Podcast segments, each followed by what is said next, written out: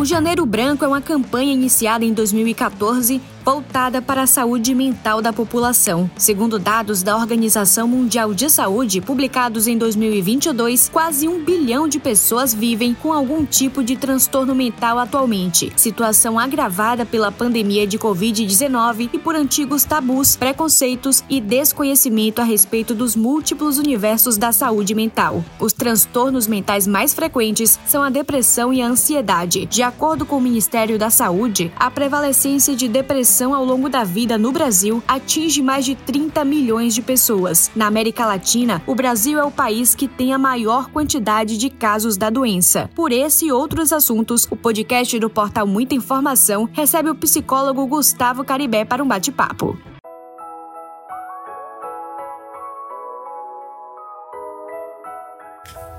Doutor Gustavo Caribé, seja muitíssimo bem-vindo ao podcast aqui do Portal Muita Informação, tudo bem? Olá, Bruna, tudo bem? Muito obrigado pelo convite. Vamos lá, doutor, vamos falar sobre esse assunto. Eu queria que você começasse pelo básico, explicando o que de fato é a saúde mental. Olha, é, o próprio conceito de saúde, na verdade, é, nós temos diversos conceitos de saúde, sendo que um dos conceitos mais adotados é o da Organização Mundial de Saúde, a OMS, que estabelece que a saúde é um completo bem-estar biopsicossocial, ou seja, biológico, fisiologicamente, psicológico e social. No entanto, é, essa mesma definição ela ainda é muito questionada, porque um completo bem-estar nessas três esferas da vida, de fato, é algo que se espera uma perfeição né, de vida. Mas entendemos o próprio conceito de saúde e saúde mental, basicamente, como um estado de equilíbrio certo? Por que um equilíbrio? Porque apesar de entender que a saúde ela é biopsicossocial, nós vamos sempre ter um espaço ou uma situação que pode ser, por exemplo, uma pequena, você pode estar motivada, empolgada, animada, ter uma rede social, né, suporte familiar, de amigos e tá gripado. Então, o biológico, ele já não está pleno, mas o psicológico está, o social está. Você pode estar fisiologicamente muito bem e, no entanto, psicologicamente um pouco chateada, mais para baixo, cabisbaixa. Então, observem, é, quando a gente pensa em saúde mental, é importante entender que a saúde mental, ela se estrutura nesses três pilares, no entanto, buscando sempre o equilíbrio entre esses pilares. E quando eu digo equilíbrio, é importante salientar que extremos, no sentido, vamos pensar assim, na saúde mental, os extremos eles são perigosos. Exemplo, quando a gente está muito triste, olha, muito triste, podemos entrar em um estado patológico chamado de depressão. Quando nós estamos muito eufóricos, alegres demais, podemos, podemos estar em um quadro que nós chamamos de mania, que é o oposto da depressão e pode estar relacionado, estar relacionado ao transtorno bipolar do humor. Ou seja, extremos na saúde mental, a gente liga o alerta. Logo, falar de saúde mental é entender que devemos estar em equilíbrio biopsicossocial. Entendi. Então todas essas questões acabam envolvendo o bem-estar. É, exatamente. Agora, doutor, a gente está naquela fase bem específica de final de ano para começo de ano, e é nesse período que muitas pessoas costumam reavaliar o que é que fez, quais são as metas novas a se traçar, pensar nas metas que não foram alcançadas. É uma época muito estressante. O que a gente pode fazer para tornar esse período um pouco mais leve? Ah, duas coisas são fundamentais. A primeira coisa, nós não podemos assumir o papel de martelo da justiça. Ou seja, se uma meta que foi traçada, no caso, em 2022, e não foi cumprida, eu não posso me cobrar, me machucar é, e até mesmo, tipo, me maldizer porque eu não a cumpri. Eu tenho que ser flexível. E o que é essa flexibilidade? É, primeiro, aceitar que, por mais que eu tenha planejado aquelas metas, nem todas podem ser cumpridas e aceitar que eu posso tentar cumpri-la no ano seguinte. Então, já começamos com a flexibilidade, certo? A segunda é o planejamento.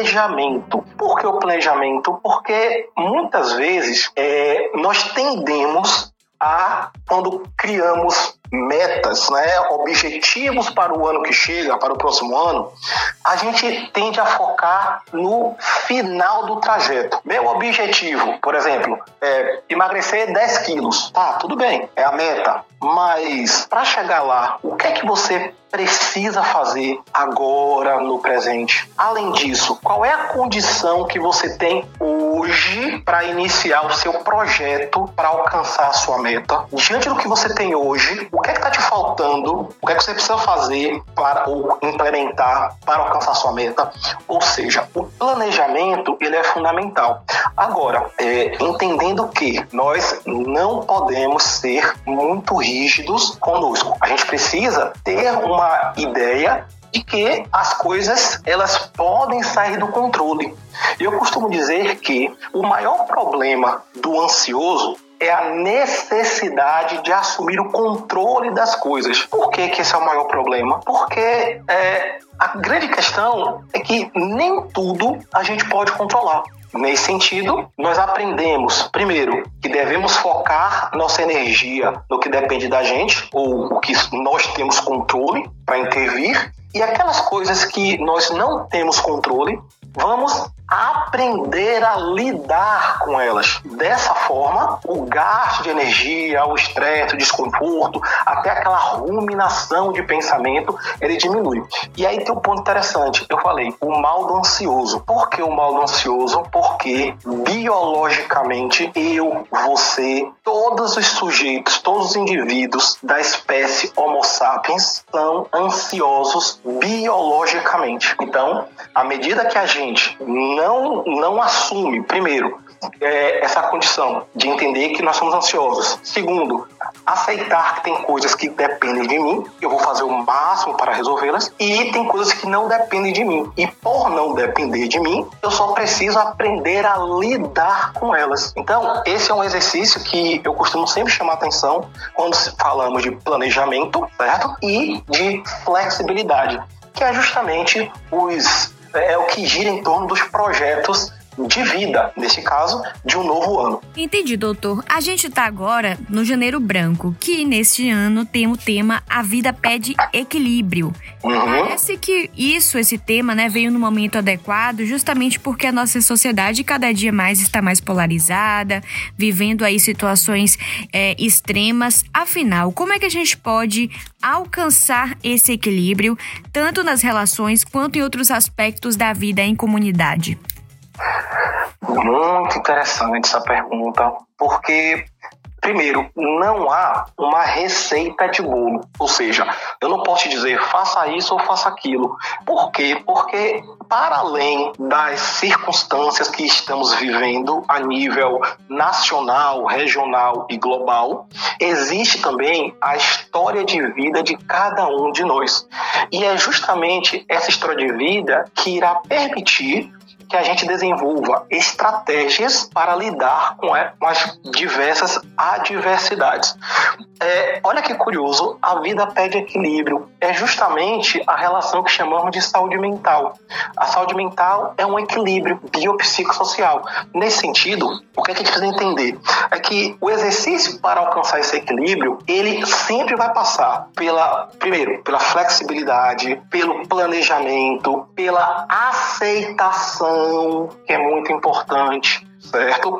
Também pela organização, ou seja, são pontos que parecem, até certa forma, clichê, mas não são clichê justamente porque eles demandam um investimento de energia. E quando eu falo de energia, eu, tô me relacionando, eu estou relacionando energia atencional. Você tem que ficar atento para não cair nas armadilhas que, por exemplo, é, vamos pensar aqui, uma armadilha. É, eu tem coisas que eu preciso fazer e tem coisas que eu gostaria de fazer. Bem, eu preciso primeiro focar nas que eu preciso fazer para depois fazer aquelas que eu gostaria de fazer. Por quê? Porque a disciplina ela está diretamente relacionada ao cumprimento de tarefas que eu não gostaria de fazer.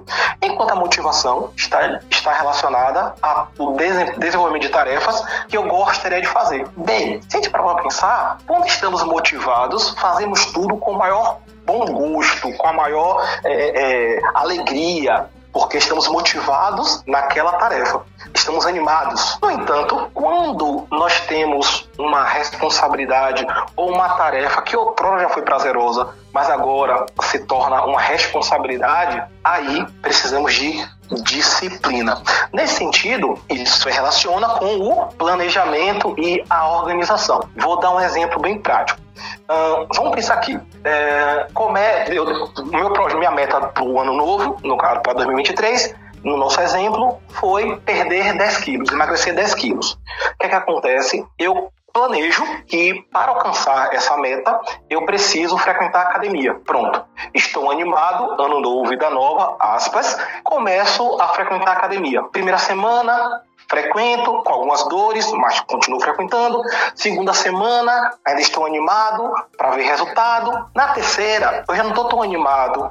Eu já tenho outras coisas que são mais interessantes naquele momento para eu fazer eu estou acabo ficando mais motivado para fazer outras coisas. No entanto, se eu tiver a disciplina e aí é aquela questão da constância, eu consigo cumprir a minha tarefa, que nesse caso é manter a frequência na academia e consequentemente atingir o meu objetivo. É claro que esse exemplo ele é bem simplista, mas ele serve para ilustrar como a gente precisa se organizar e de que forma essa organização ela vai implicar na na, na, digamos assim, na forma como a gente é, é, vive os momentos de motivação da vida e de responsabilidades relacionadas à disciplina. Eu sempre brinco dizendo que a motivação é semelhante a uma onda do mar. Da mesma forma que ela se forma, ela cresce, ela acaba. E é interessante porque nesse momento, quando essa onda do mar ela cresce, ela pode até fazer estragos, né? Bem, a motivação é algo semelhante. Quando ela cresce, ou seja, nós, nosso cérebro ele está, digamos assim, embebecido de dopamina, nós acreditamos que podemos fazer tudo e a gente acaba se lançando em várias coisas para fazer. Qual o problema? Como onda do mar, formou, quebrou, acabou a onda. A motivação ela vai do mesmo jeito. Ou seja, no final, o que fica não é a motivação, mas sim a disciplina. E é justamente, talvez, é essa disciplina que pode auxiliar a alcançar o equilíbrio nessas relações da vida. E que é difícil de conquistar, né, essa disciplina. Demais, demais, demais, porque tem vários fatores que influenciam. É, horas de sono, alimentação, trabalho, relacionamentos, relações familiares, é, o clima. A gente está no verão de Salvador, um calor absurdo. Olha quanta coisa influencia para a manutenção da disciplina para alcançar o nosso projeto, as nossas metas. Então, de fato, tem o exercício ele é, é árduo, por isso que a psicoterapia ela entra para auxiliar nesse processo, justamente para quando você tiver naqueles auto-questionamentos, né, nos auto-questionamentos sobre a manutenção daquilo que você tem que fazer, você vai refletir em terapia e essa reflexão vai lhe auxiliar na manutenção do seu projeto. Doutor, agora falando ainda sobre essa campanha do Janeiro Branco, ela também ressalta a importância da adoção de políticas públicas que promovam essa saúde mental. De que forma isso pode ser feito? Quais políticas públicas são essas? Isso tem sido feito? É, essa pergunta é muito interessante porque é, estamos saindo de um período em que a saúde mental ela foi, digamos assim, relegada, ela foi colocada, jogada para canto e as principais políticas públicas que, de fato, deveriam estar presentes na, no cuidado da população, né, na política de saúde mental para a população em geral, elas, digamos que, foram perdendo um pouco do, do seu espaço. É, curiosamente, devido à pandemia, a saúde mental ela se mostrou como uma condição necessária para o equilíbrio. No entanto, como o foco ele estava muito grande no combate né, do, do do vírus, é entender o vírus, entender a forma de contágio, entender a forma de tratar e de intervir, é, muito, muito acabou se perdendo no que diz respeito ao olhar para a saúde mental. É, curiosamente, na psicologia, nós tivemos um aumento, um relativo aumento nos acompanhamentos de atendimento online. Justamente, já partindo do pressuposto que a prática de combate inicial ao Covid foi o isolamento social, então, de fato, a saúde mental ela acabou tendo um impacto muito grande devido não só à pandemia, à doença, enfim, assim, né, mas também com o isolamento. No entanto, as políticas públicas em saúde mental para cuidados voltados para ansiedade, depressão, é, transtorno bipolar do humor, psicoses e afins, essas acabaram ficando um pouco é, para escanteio, jogadas para escanteio, cabendo a cada indivíduo buscar no âmbito privado os seus, os seus cuidados, as suas intervenções. E aí nós tivemos os planos de saúde que tiveram um aumento muito grande da demanda por psiquiatra e psicólogos, porém no setor público é, isso não aconteceu muito. Mas não aconteceu muito porque não tinha demanda? Não, na verdade não aconteceu muito porque não tinham psicólogos, não tinham serviços. Tem, tem, profissionais, mas não tem serviços especializados para o cuidado dessa, dessa população. Então, claro, é, o desenvolvimento de políticas públicas para a promoção da saúde mental ele é fundamental.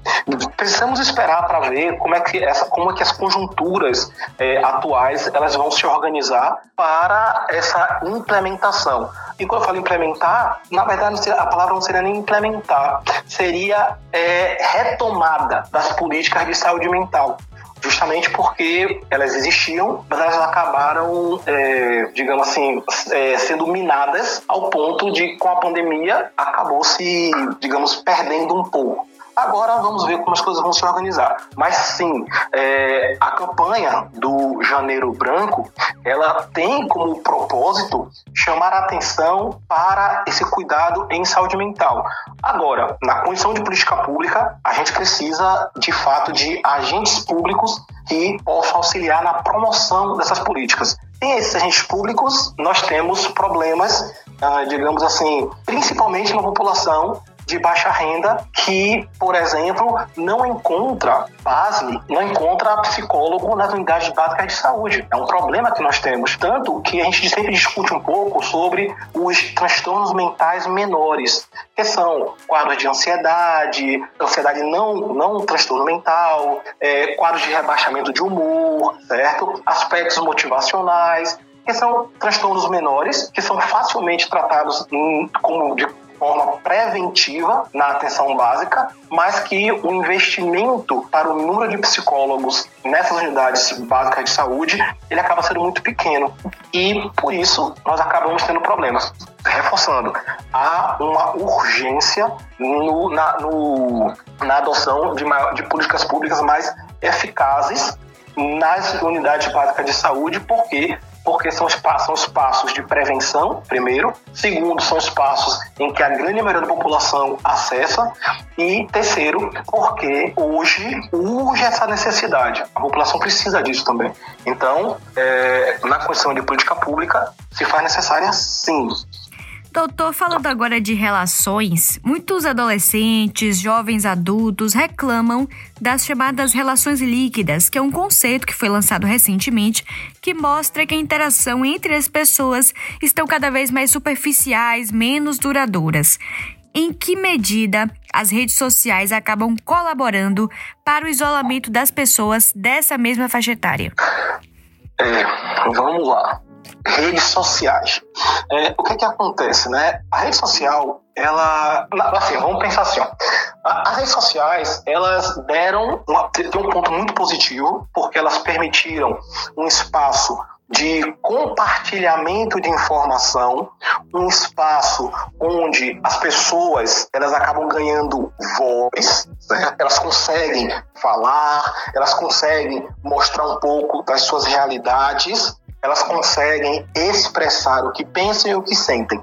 Esse é um ponto muito positivo das, das mídias sociais, das redes sociais. Porém, se a gente pensar do outro lado da moeda, os pontos, digamos, chamar, podemos chamar de críticos, é que essa mesma, esse mesmo espaço das redes sociais, ele também permitiu expressar o que pensa, expressar o que faz, falar de rotina, falar das coisas, ou seja, as mesmas coisas que fortalecem, que potencializam, certo?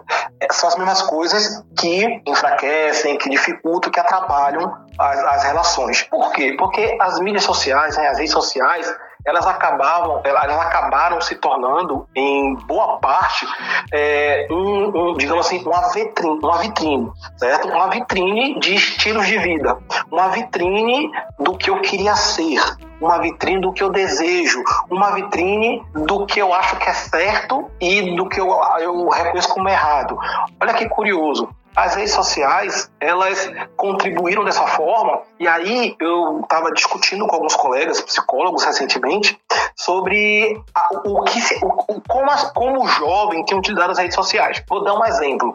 É, imagina que eu tenho um, um, um perfil de uma pessoa que tende a postar fotos desnuda né? Sempre é, expondo o corpo certo? O que, é que acontece? É, um grupo de pessoas que se interessam por aquele tipo de postagem vai passar a seguir essas pessoas, vai passar a ser fã dessa pessoa, vai passar a interagir com essa pessoa.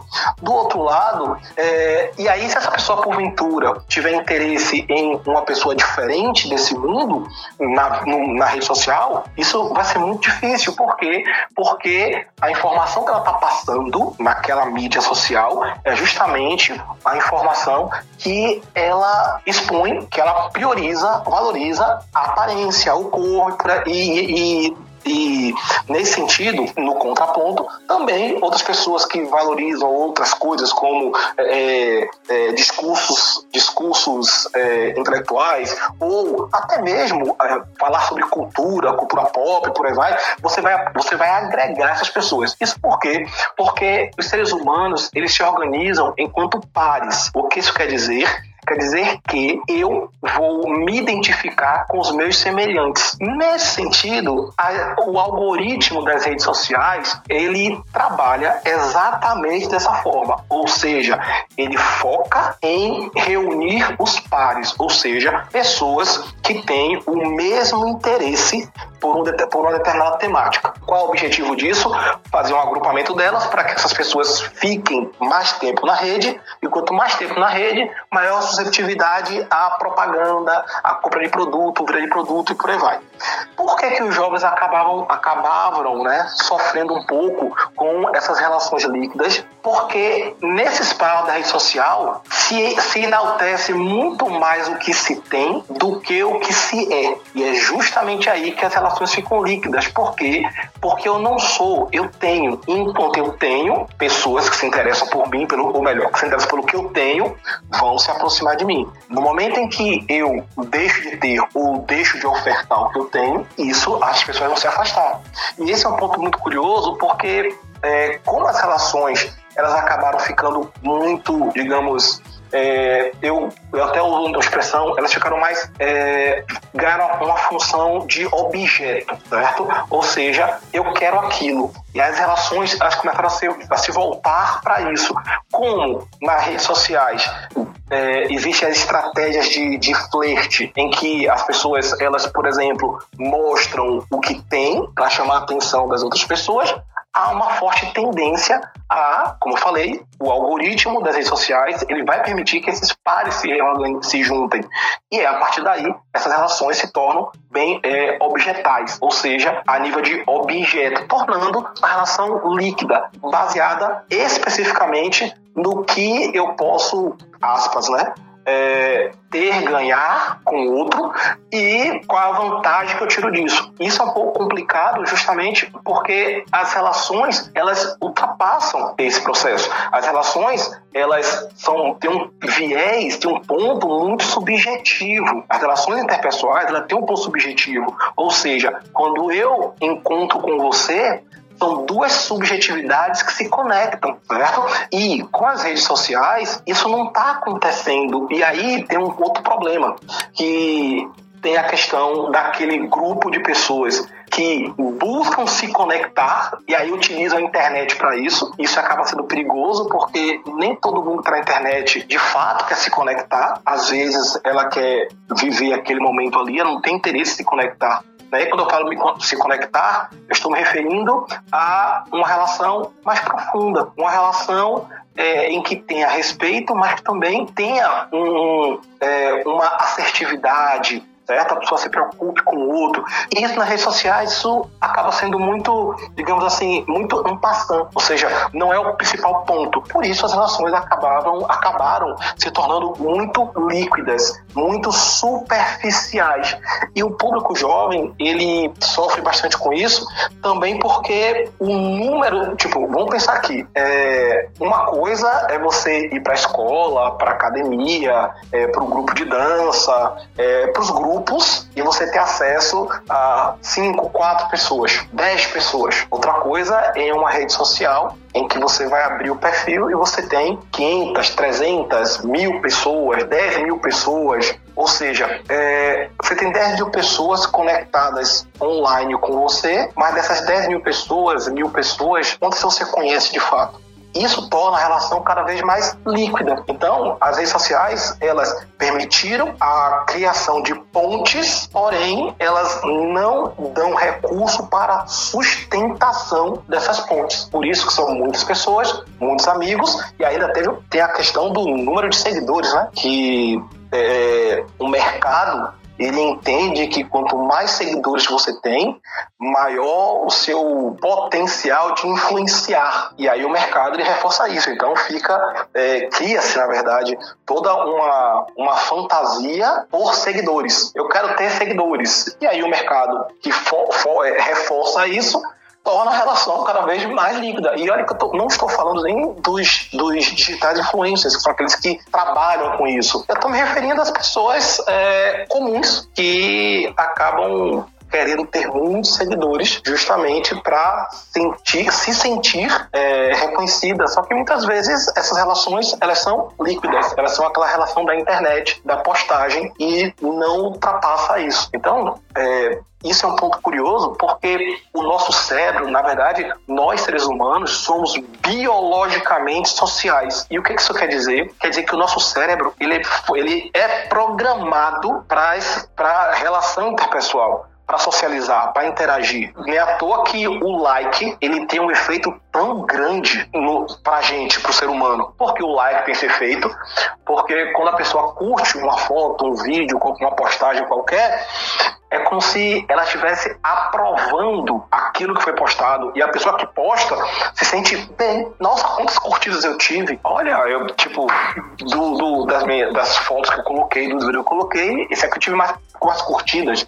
E isso por que isso funciona? Porque biologicamente nós somos sociais. Então, as redes sociais, elas se aproveitam muito disso. Os algoritmos, eles, eles focam exatamente esse, é, é, é, é, essa estrutura. No entanto, as pessoas reais acabam tendo uma certa dificuldade em como lidar com isso justamente porque, porque o algoritmo ele é produzido ou ele é organizado com foco na, no reforço, né? Ou seja, quanto mais você conhece, tem, pessoas te, te seguem, quanto mais pessoas curtem, isso gera um reforço positivo, fazendo com que você fique cada vez mais, é, digamos assim, engajado em aumentar cada vez mais o número de curtidas e o número de seguidores. Mas essa é uma estratégia da própria rede social. Lembrando, a pessoa, a gente passa a focar muito nisso e esquece de focar nas relações em si. Então, a, o, o, interesse agora é número, é número de curtida,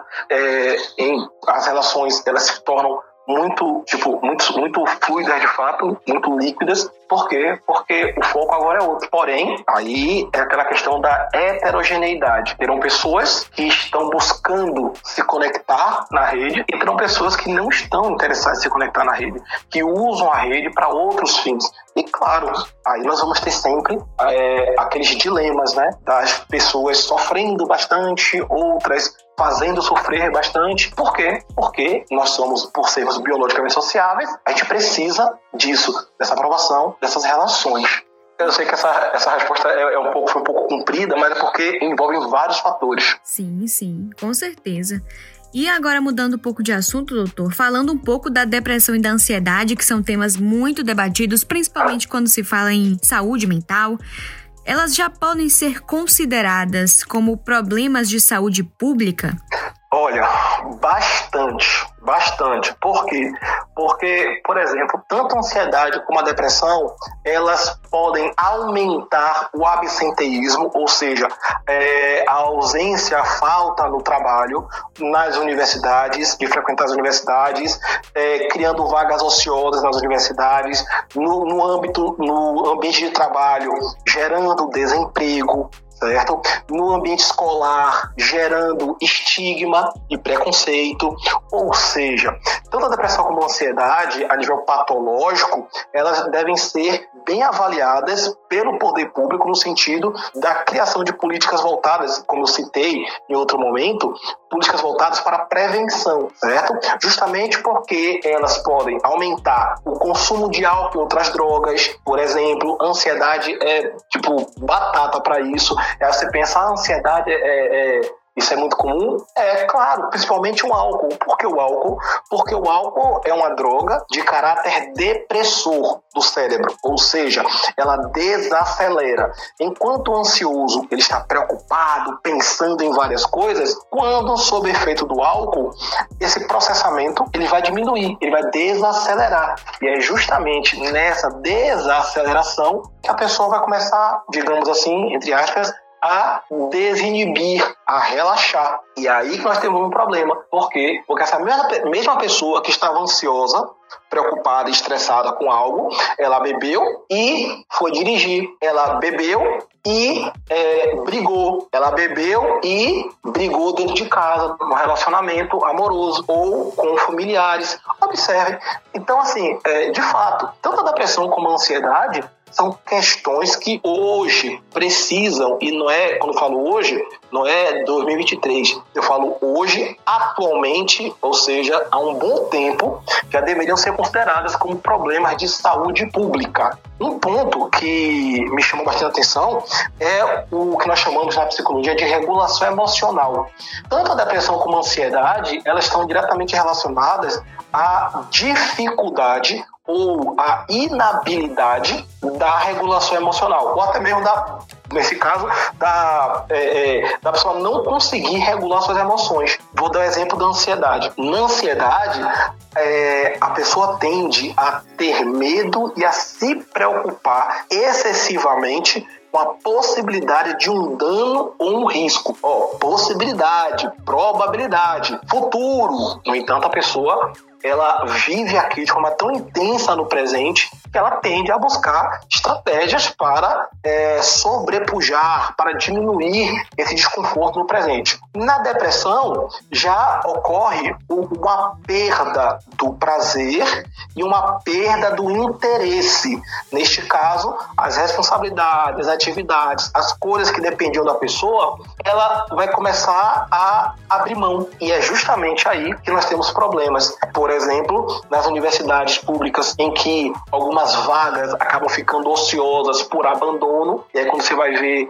é, temos uma questão relacionada à depressão, por exemplo, certo? A Universidade Federal, ela tem um projeto, PSIL, que é bem interessante, porque é, é, é acompanhamento psicológico para o público universitário, justamente devido a essas questões de saúde mental que estão relacionadas e que acabam impactando na vida do indivíduo, mas também na sociedade como um todo. Por quê? Porque o indivíduo faz parte da sociedade. Então, de fato, a depressão e a ansiedade, elas devem ser é, consideradas problemas de saúde pública. E as intervenções devem ser preventivas em serviços de atenção básica ou também em serviços nas próprias instituições, seja escola, seja é, universidade. Lembrando que na escola, não, a escola é, um, é uma instituição de educação. No entanto, a intervenção deve ser a nível de identificação e encaminhamento. Nas universidades, como a, a esfera é maior,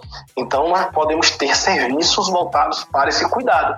Por exemplo, é, nas, nas faculdades e universidades em que temos aqui curso de psicologia, é, geralmente nós temos serviços de psicologia que é uma clínica escola em que os estudantes de psicologia eles é, fazem estágio atendendo a população certo? Então, esse é um ponto que é muito importante, justamente porque ele vai acolher uma população que carece especificamente de um cuidado a nível público e, por isso, se faz necessário, de fato, a consideração de criação de dispositivos e intervenções no âmbito público para a população como um todo. Agora, doutor, quando a gente fala da psicologia humana, ela traz muitas questões. Quando se fala da mente humana, o limite entre a saúde e a doença pode ser muito tênue, justamente por causa desses vários elementos. Quais são os fatores que podem desencadear um desequilíbrio e quais são os sinais de alerta que a pessoa deve sempre ficar atento para caso apareçam que ela busque um especialista? Pronto, é, esse ponto é muito importante porque muitas vezes certo? São dois fatores, na verdade, né, que eu vou chamar a atenção aqui. É, o primeiro fator é a pessoa começar a perceber quando a sua quando, quando ela começa a ter prejuízos funcionais no seu dia a dia. O que seria um prejuízo funcional? Por exemplo, é, a pessoa ela começa a procrastinar o cumprimento de tarefas seja no trabalho, seja na universidade, seja na escola, ela começa a procrastinar. Opa, já ligo o alerta. Por que, que eu estou tendo tanta dificuldade em cumprir com essas minhas tarefas? Segundo ponto, o sono. Gente, o sono ele é fundamental para o corpo humano. O sono ele funciona como um detox, tanto fisiologicamente a nível de toxinas e substâncias do corpo, como a nível cerebral na organização das informações experienciadas ao longo do dia. Então, que é outro fator importante quando a gente fala do sono é ficar atento se passou a dormir demais, que nós chamamos de hipersonia, né? Aumento do sono, se a pessoa passou a ficar muito sonolenta, ou se ela passou a ter insônia, ou seja, passou a dormir muito pouco. Então, é importante, esses são dois fatores que são fundamentais para identificar o tamanho do prejuízo funcional que a pessoa está tendo na vida dela. Então, o sono ele é fundamental, certo? E é, as outras as práticas do cumprimento das tarefas do dia a dia. Esses são dois fatores que são fundamentais para é, entender ou ligar o alerta caso esteja tendo algum problema.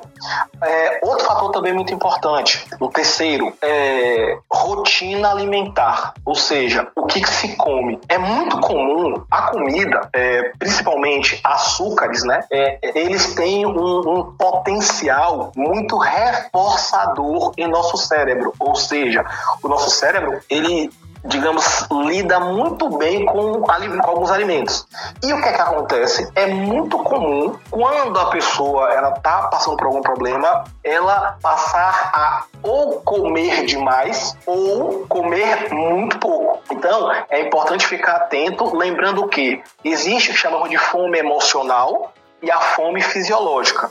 A fome fisiológica é aquela quando nós estamos com fome e qualquer alimento serve para suprir, para nutrir a gente, certo? Tanto é que tem um ditado popular que diz: o melhor tempero é a fome.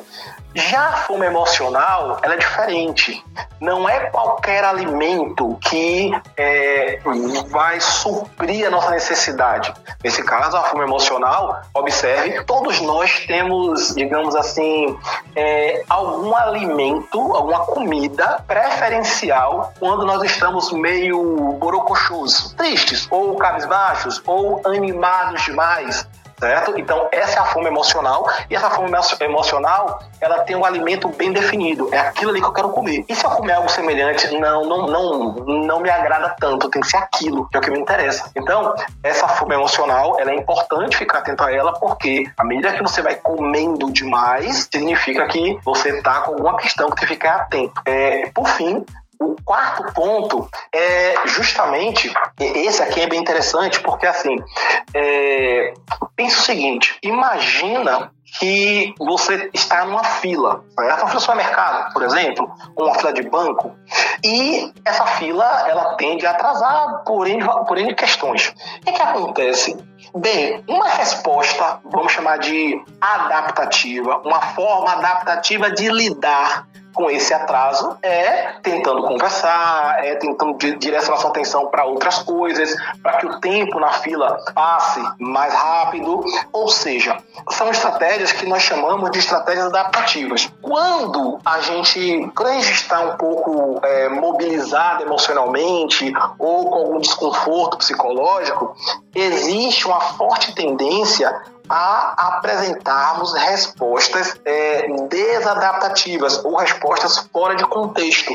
Ou seja, é, ao invés de mexer no celular, conversar com alguém da fila, tentar lidar da melhor maneira possível com aquele atraso, eu vou gritar, vou bater, vou xingar. Ou seja, a minha tolerância ela está muito baixa. E quando a minha tolerância ela está muito baixa, eu me torno muito sensível a ao que? A qualquer coisa que eu entenda como ameaçadora. E aí eu vou explodir. Então, nós já pensamos, entendemos aqui que o sono é um fator muito importante, o, o, prejuízo funcional a nível de procrastinação é outro fator importante, a alimentação é um fator importante e a respostas à ausência, né, ou a, o humor irritadiço né, é outro fator importante, justamente que está, já estão dando indícios de um desequilíbrio emocional e mental. E a partir daí, claro, quando você percebe que esse, esses fatores todos estão ali é, ativados, o que você tem que fazer? Buscar ajuda especializada, certo? Nesse caso, quem seriam? Seriam tanto é, psicólogos como psiquiatras, que são profissionais que é, são treinados para justamente identificar essas, digamos assim, alterações e intervir de maneira mais funcional possível. Doutor, e falando agora de crianças, né, que estão ali numa fase ainda muito jovem, não conseguem expressar com maturidade, com clareza o que elas estão sentindo, como que os pais devem proceder para identificar nessas crianças situações de sofrimento emocional, algo que eles possam estar passando algum processo específico, como fazer? Bem, é, como você bem pontuou, é, as crianças elas estão em desenvolvimento, ou seja, elas não possuem uma maturidade, seja para identificar o que está incomodando elas, seja para identificar o que, é que elas estão sentindo. Então, o primeiro ponto que eu chamo a atenção para os pais é, primeira coisa, valide as emoções de seus filhos. O que é validar as emoções? A criança está chorando. Acolha o choro dela e tente, junto com ela, entender por que ela está chorando. A criança está fazendo birra. Acolha a birra e tente entender o que é está acontecendo. É, um, um ponto importante nesse sentido é que é muito comum adultos tratarem crianças como adultos pequenos, ou seja, o adulto parte do pressuposto que a criança sabe o que ela está sentindo ou que ela deveria se comportar de forma madura. Só que, na verdade, criança é criança. Outro ponto importante é, a depender da faixa etária, nós temos um boom hormonal que também interfere nesse, nessa regulação emocional. Então, o primeiro ponto é acolha, certo? A, a, a, manifestação da emoção da criança. Acolha isso. Não julgue, não, não critique, não diminua, certo? É, por quê? Porque isso vai interferir diretamente na forma como a criança vai lidar com suas próprias emoções. E isso gera um problema de médio a longo prazo. Porque eu vou, eu vou tem, tem uma, tem uma na, no curso de psicologia tem uma, uma máxima que diz assim: menino não chora, homem não chora. Pronto. E aí na psicologia a gente discute muito isso, é, primeiro questionando por que, que o homem não chora. E segundo, avaliando quais são as consequências do homem não chorar. Sabe quais são as consequências? Hum. O maior número de suicídio cometido por homens. Os homens são aqueles que mais se matam. Uhum. E por quê? Bem, a gente não tem uma resposta bem definida, porém temos hipóteses. E uma dessas hipóteses é a ausência ou a dificuldade da regula, de regular suas emoções, de entender suas emoções. Por quê? Porque desde a infância, como o homem não chora, ele foi privado de lidar com o que lhe causava sofrimento. Então, validar as emoções da criança, seja menino, seja menina, é super importante para justamente a partir da forma como a gente lida com as emoções, a gente vai aprender a prever, intervir e até diminuir o impacto daquele desconforto. Eu costumo dizer o seguinte, Bruna: é, o nosso cérebro, o cérebro humano, ele é extremamente plástico. O que, é que isso quer dizer?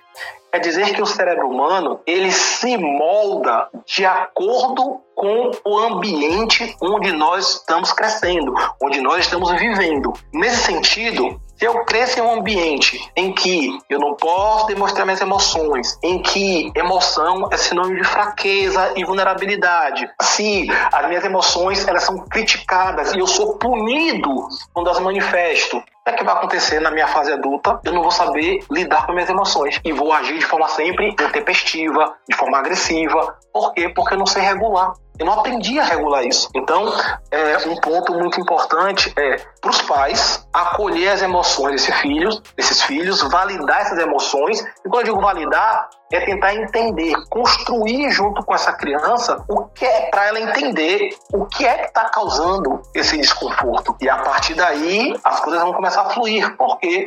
Porque a criança ela vai aprender a lidar com as emoções ao ponto dela mesma começar a entrar em um movimento que nós chamamos de autorregulação. Ou seja, ela vai passar a, ao se sentir daquele jeito, ela já vai aprender a questionar o que, é ela está pensando e o que está acontecendo para que ela se sinta daquele jeito. Entendi. Doutor Gustavo Caribé, muito se fala né, sobre as técnicas de higiene mental, mas pouco se sabe exatamente como ela funciona nesse sentido. Você poderia falar um pouco rapidamente sobre práticas que podem promover esse equilíbrio mental. Algumas pessoas falam que é realizando atividades físicas, outras que é meditando, arrumando a casa. O que você indicaria nesse sentido? Tudo isso e mais um pouco. Vamos lá. É, o que, que acontece, né? Nos exemplos que você trouxe. Atividade física. A atividade física ela está relacionada a dois fatores fundamentais. O primeiro fator é a própria produção de endorfina e de dopamina, que são é, é, hormônios e neurotransmissores que geram uma sensação de bem-estar. Então, a atividade física, de fato, hoje nós temos diversos estudos que comprovam a atividade física como um agente que auxilia nessa regulação emocional e nesse, nessa reestruturação mental, certo? É, esse é um ponto importante. Primeiro, fisiológico. Segundo ponto, a depender da atividade física, e aí isso é muito legal, porque a atividade física ela leva você ao que nós chamamos de desenvolver a atenção plena. Ou seja, você passa a focar naquele momento, no presente. E aí você se desvencilha das preocupações futuras, do, que você pode, de coisas tem que fazer, se desvencilha de coisas do passado para viver efetivamente aquele momento durante a prática da atividade física. É, isso é interessante justamente porque quando nós fazemos isso, nós tendemos a relaxar. Acredite, a gente relaxa de fato. Ou seja, a atenção plena, ela faz com que a gente tire a atenção do foco do problema e, ao vivenciar aquele momento presente, quando a gente retoma, a gente já está focando na solução, não mais no problema. Então, atividade física, assim como é, foi interessante quando você falou assim, arrumar gavetas. Tem um ponto interessante porque arrumar gavetas ou fazer faxina em casa, lavar os pratos, é, arrumar arrumar as coisas dentro de casa. Isso é interessante porque o nome disso se chama laboterapia, ou seja, na verdade não é laboterapia, é o labor, né, que é o trabalho. Mas a laboterapia, ela é basicamente a terapia alcançada pelo, por via do trabalho, geralmente trabalhos manuais, ou seja, quando você está ali lavando os pratos. Eu até brinco que é, quando eu estou lavando os pratos lá em casa, é, é um momento que eu tenho de planejamento e organização do meu dia, porque, vamos lá, a minha rotina, eu acordo muito cedo, e aí, quando eu acordo muito cedo, eu vou dar aquele famoso, aquela organizada na cozinha, né? E nessa organizada na cozinha, eu tô ali arrumando as coisas e já estou pensando de como vai ser o meu dia, o que é que eu preciso fazer. Porém, como eu estou focando na execução daquela tarefa, a minha atenção ela não está voltada apenas das coisas que eu preciso fazer no futuro, mas eu estou dividindo ela as coisas que eu estou fazendo no presente. E isso faz com que eu acabe relaxando a minha atenção, permitindo que eu foque na solução das coisas que eu preciso fazer ao longo do dia. É, eu, assim, eu surfo, né? Eu pego onda. Então, ocorre a mesma coisa. Quando eu estou lá surfando, eu estou dentro da água, eu estou conectado com o mar, eu estou focando nas manobras do surf que eu estou fazendo, identificando as ondas, ou seja, eu estou vivendo de forma plena.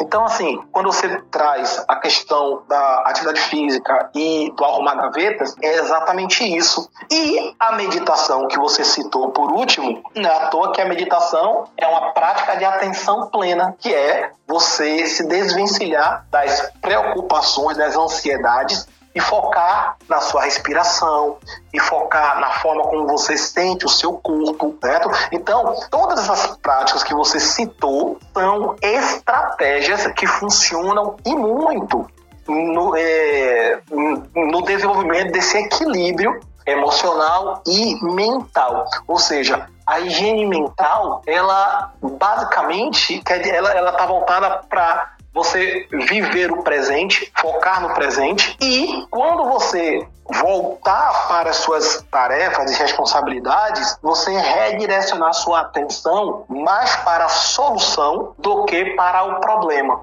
E aí é importante salientar Lembra que eu falei sobre o problema do ansioso, que ele quer controlar tudo? Uhum. Então, se eu foco a minha atenção no, no, no, no problema, o que, é que vai acontecer?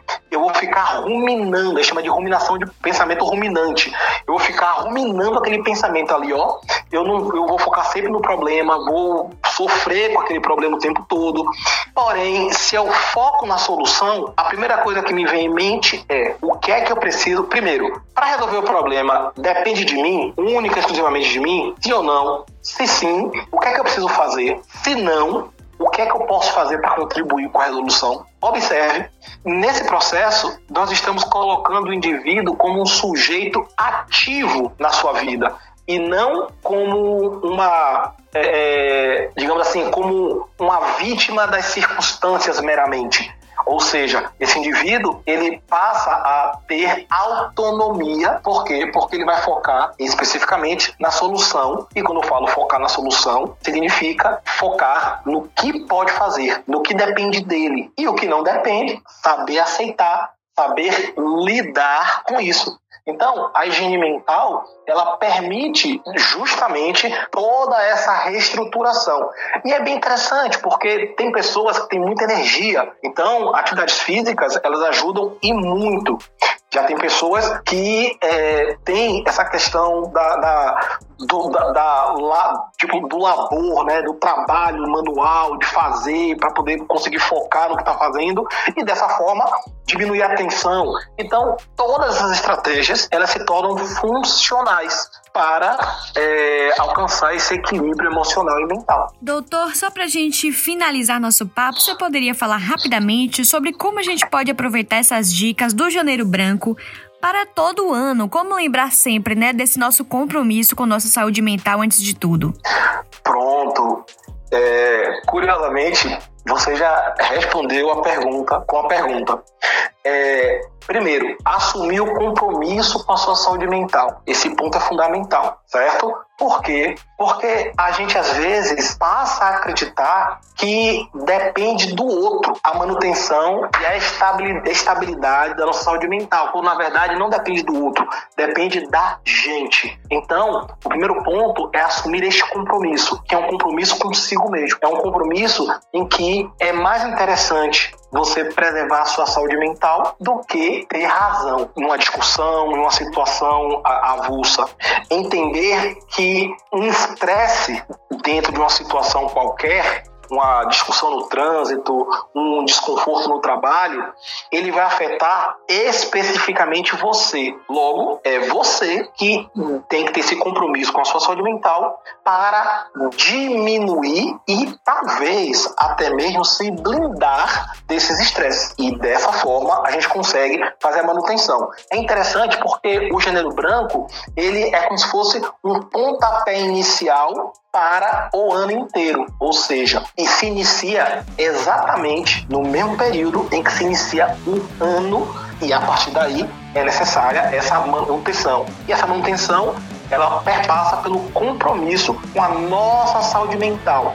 É importante salientar, Bruna, que é a gente que é responsável pela nossa saúde mental, não é o outro. A gente não pode colocar na conta do outro, ou seja, de um pai, de uma mãe, de um irmão, de um chefe, é, de um colega, a, a condição da saúde mental. É a gente que tem que ter esse compromisso consigo mesmo para justamente ter esse equilíbrio e com esse equilíbrio poder viver de forma plena. Ok, doutor. Agradeço muito o nosso bate-papo, agradeço esse tempo disponibilizado para falar sobre esse assunto importantíssimo e deixo aqui as portas sempre abertas para a gente poder conversar outras vezes, tá bom?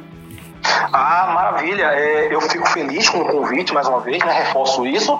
E é, a temática ela foi perfeita, não só pelo período, mas também pelas circunstâncias que estamos vivendo, né? Atualmente, seja a nível global, em que nós temos países em guerra, seja a nível é, nacional e nós estamos vivendo aí questões bem complicadas, né? Então, assim, eu fico muito feliz em poder contribuir com o projeto e também deixando claro que estou à disposição. Siga a gente nas nossas redes sociais e até o próximo podcast.